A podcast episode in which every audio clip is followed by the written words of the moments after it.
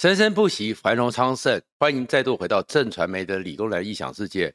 今天在这边呢，我是以非常诚恳的心情，而且是保护国民党这个至少在台湾的发展上，中华民国的历史上都曾经有过相当卓著贡献的政党，不要一夕全毁的心情之下，奉劝国民党，奉劝侯友谊，在国民党七月二十三号全代会之前。侯友宜自知之明，希望你自己去想清楚，你真的不会赢，而且你这样的搞法，你会把国民党整个陪葬了。在七月二十三之前，自我了断，告诉国民党，谢谢国民党的好意，但是你拒绝征召，你只想好好的做好新北市的市长。这样子恐怕才是侯友谊最好的一个政治目前最好的选择。如果你关注这个频道，请记得按赞、分享和订阅，谢谢大家。其实侯友谊当然现在看起来好像就开始要迈向他的总统之路了，可是所有的民调。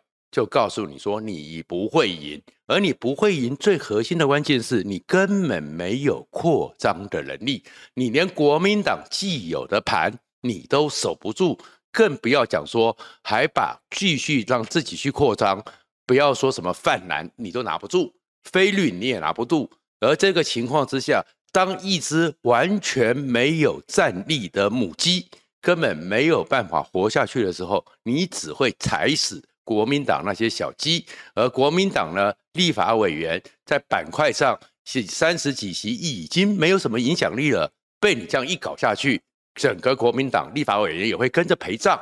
所以侯友谊真的要想清楚的是，你是不是该想清楚自我了断？因为你根本没有这个能力。为什么会这样讲呢？现在很多人呢就开始说，侯友谊会不会是像去年的县市长选举的林耕仁二点零？答案我告诉了所有民调，会，你就是林根仁二点零，因为你的出现完完全全就是那种与社会脱节的国民党党公职权力欲望、权力确保的一个产物。林根仁也是国民党在新竹市的所有的公职就说，对呀、啊，我们就是要林根仁，但是出来之后，他的战力、他的状况完全没有用嘛。因为你跟这个社会情况，所以最后，而且事实上，林根仁在新竹市的经营还真的非常久。社会上新竹市对他有一定的认识，他都这样的惨败了。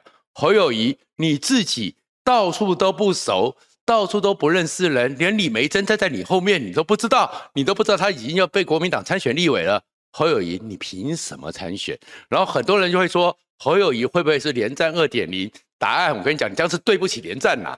连战当年二两千年选差选到第三名，连战比你强。连战当然当时的连战确确实实因为宋楚瑜出走，而宋楚瑜出走之后，所以最后连战就是国民党会是第三名。国民党以为自己家大业大，没有，你就是第三名。可是连战没有侯友宜这么差，连战的资历完整，历练完整。事实上，连战在当行政院长一路上来之后。国民党很多人才是连战发掘的，连战培养的。管你是马英九，管你是萧万长、江炳坤、刘兆玄、毛治国、吴伯雄，哪一个人不是在连战的任内给他当部长有所表现？连战这个行政院长是因为他的个性，他的太没有群众魅力，所以呢，这些部长都很强大。可是那段时间，现在很多人回顾那段时间。叫做台湾的黄金时期，连战的不讨喜，连战的家产是一回事。连战做行政院长，他对国家政治的格局，他尤其是他在外交上的一个国际上拿得出去的分量，哪是你侯友宜可以比的？更何况连战至少还有几个政绩，到现在为止让我们深受其利。国民健保这件事情，台湾的健保，全世界很多国家都羡慕。那是连战推动的，那是连战在当时的时候，很多人反对，很多人认为说根本不可能的情况之下，连战力排众议，我们的国民健保能够出动是连战的意志。我们现在还有国民年金，也是连战推动的。那你侯友宜，你除了吼吼坐台棋跳针之外，你怎么跟连战比呢？所以不要拿连战说是侯友谊是连战二点零。我虽然很讨厌连战，虽然不喜欢连战这个样子，都觉得侮辱到了连战。然后连战这个情况之下，当时的连战就是国民党当时家大业大，党产到底多少钱不知道，真是百亿以上，数有人说是上千亿，有这么大的力量，长期执政四十年，盘根错节，全台湾从村长到部长，通通都是国民党。所以认为说国连战出来了，应该会赢，但他没有群众魅力，在群众上对他的陌生，他对平常的时候跟社会上的一个脱节，而这种脱节之下，最后就是宋楚瑜出走。宋楚瑜出走之后，其实当时的国民党，甚至于连民进党都觉得自己不会赢呐、啊，认为宋楚瑜也不会赢呐、啊，因为你没有组织，你没有派系，最后人会求生存。当你看到李连战。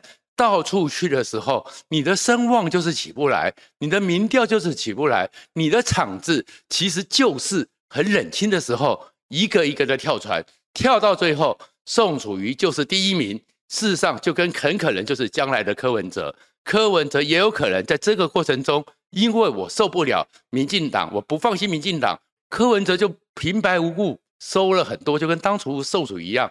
逼的最后是宋楚瑜，是因为李登辉出手了新票案，让宋楚瑜开始下跌，陈水扁开始爬上来，最后又是李远哲向上提升，或者是向下成人的临门一脚一推，宋楚瑜只输三十万，而连战就是小三，就跟现在侯友谊，虽然你跟柯文哲，也许美丽岛电子报你是第三名了，有些民调互有成长，但是你侯友谊的民调就是往下走。这个趋势就是改变不了，你顶多就是跟柯文哲在打麻花，而且你毫无扩展能力，你怎么可能会赢呢？而且再过来是，你现在侯友谊，你能够做什么呢？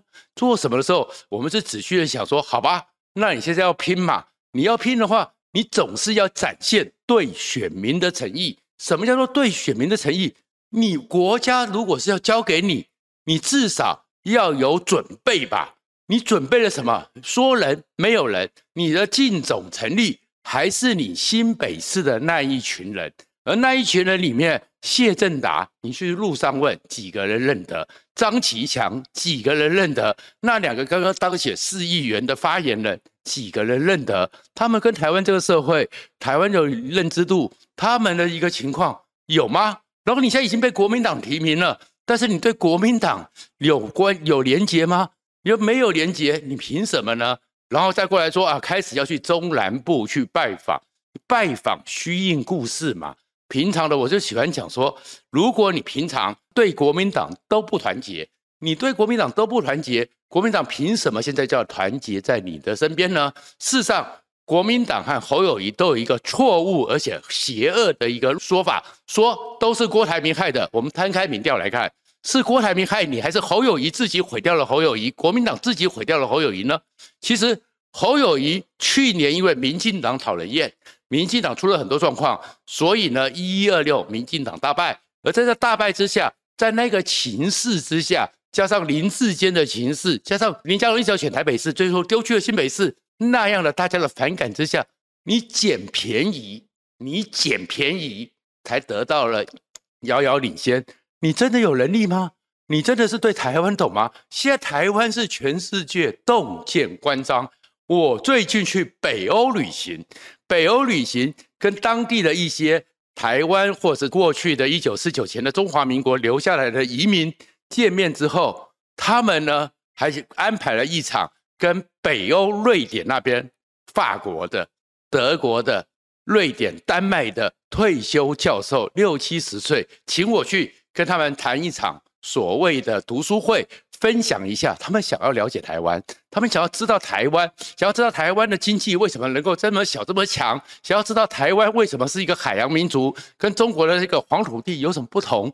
本来讲说谈一个小时，谈了三个半小时。我举这个例子不是在讲我怎么样，而是全世界这么关注台湾的时候，我们需要的一个总统是能够让全世界那么在乎、那么关注这个总统。懂台湾，知道台湾，能够向全世界告诉你台湾是什么，台湾做什么，你侯友什么都不会，你凭什么选总统？我坦白来讲，跟那些外国教授，我当然英文也不好，至少还有可以翻译，还可以跟他们对谈。你侯友谊英文就算比我好，你讲得出来台湾的历史吗？你讲得出来台湾的工业是怎么起来的吗？你讲得出来台湾为什么是海洋民族吗？你什么都不行，你凭什么告诉全世界台湾放在你手上是安全的？再过来，你现在开始说我要去中南部拜访，去见过去提到没有见过的人，人家就要帮助你，凭什么？第一个，你有没有交情？你平常没有交情嘛？没有交情，你是干嘛？空手去去，两手交相交，然后就说：“哎，我来了，我侯友宜来了。”你这个大佬就要帮助我吗？所以我会讲说，第一个状况叫做动之以情。平常你跟这些人都没有交情，你都看不起他。他们，我到高雄来是来抓坏人的。那你认为说高雄的那些地方逃狼看到你会觉得我就要答应你，我就要挺你挺到底吗？凭什么？动之以情，根本没有交情。然后再过来好了吧？说之以理，你侯友谊自己什么都讲不清楚，你讲不清楚之外，还在有人讲说，哎，没关系，国民党智库，国民党智库帮我准备了二十八项政策，国民党智库真的有用，国民党也不会像现在一样被全台湾人多数的看不起。国民党当年成立智库，在两千年的时候，因为意外，因为连战而失去了政权，而失去政权的时候，当时国民党那些人。长期执政四十年，那些长期执政的政务官、部长、文官，对于国家都非常娴熟。他们也曾经是带起台湾经济奇迹、民主奇迹的一群。他们同时三千多个人失业了，连战成立了智库，希望他们的经验、希望他们的智慧继续延续下去。所以第一代的智库，我承认能力很强，确确实实有很多。长期执政累积下来的非常深奥的智慧，现在这种智库像话吗？柯志恩，柯志恩，我同时也听过他讲几次话，也见过他好几次。他上去，我真的讲实话，以现在行政院国家的层次，他当一个部会的教育部的专员，恐怕能力上都未必能够拿到甲等。他是智库执行长。林涛是智库副执行长，平常找了一堆人，就开始讨论说：“我有二十八项政策，别骗人了啦！写书面报告不叫做能够解决国家问题的政策啦。要说写国家政策、总统政见，我也干过。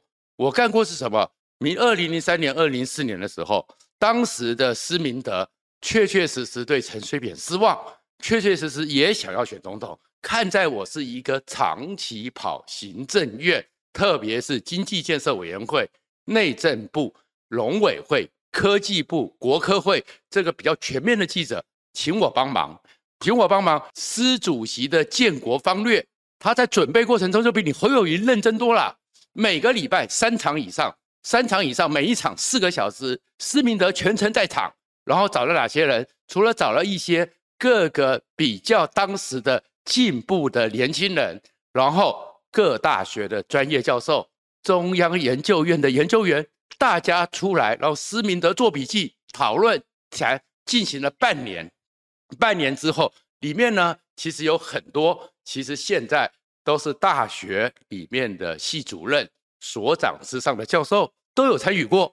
然后呢，当时的很多参与的年轻人，包含现在在桃园的苏俊斌，包含。当时找来姐曾经帮忙的，现在在我们国家防灾体制里面常常被咨询的马思源，都我们都一起参与啊。可一起参与之后，大家最后还是觉得里面有很多美感，里面有很多政治上、政策上真的能落实吗？里面的很多的细节、很多的法规真的能够熟吗？哎，大家最后还是觉得不行。治国家大政不是写书面 paper，你侯友宜平常完全没有准备，智库这一群弹头就给你了二十八本，你就说你准备好台湾了，你是把台湾人当成白痴吗？说之以理，你也做不到，那你至少去诱之以利吧。你有什么东西可以诱之以利？郭台铭才有能力诱之以利啦，柯文哲才有能力诱之以利啦，韩国瑜才有能力诱之以利啦。韩国瑜虽然是。大家说他是草包，可是韩国瑜有人气啊！韩国瑜去造势的时候，就可以带来人潮啊，所以他至少会给地方上的人觉得，哎，韩国瑜可以带来人潮，可以给我带来热气，可以带来选票。你侯友宜冷清清的，谁要帮你？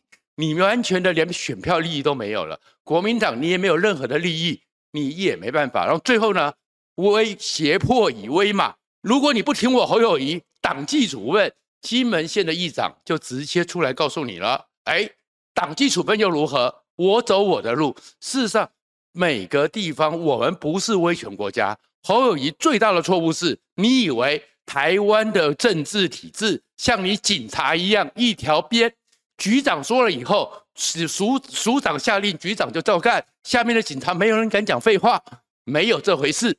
台湾的人每个人都是自主的个体。自主的个体们都会去判断，没有是说国民党提名，大家都该提你，你自己又没有准备，又没有诚意，周六日才要下乡去拜访一下，拜访一下你就有选票吗？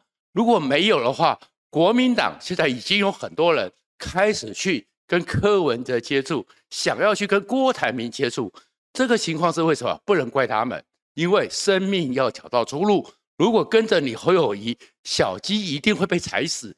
完全没有胜算，他们干嘛要跟你呢？所以这样一个情况之下，国民党你有什么能力力挺侯友宜？侯友宜，如果你自己就是这么的空虚，自己就是真的没有准备，说好了，人家愿意给你一次，认为你是可以被征召提名的人，你已经够了。但是如果你真的完全不行，真的完全没有能力，真的完全不可能赢，其实现在六五月了，六月了，台风季要来了。现在整个新北市的枪声八十六发了，快要跟台南的八十八发差不多了。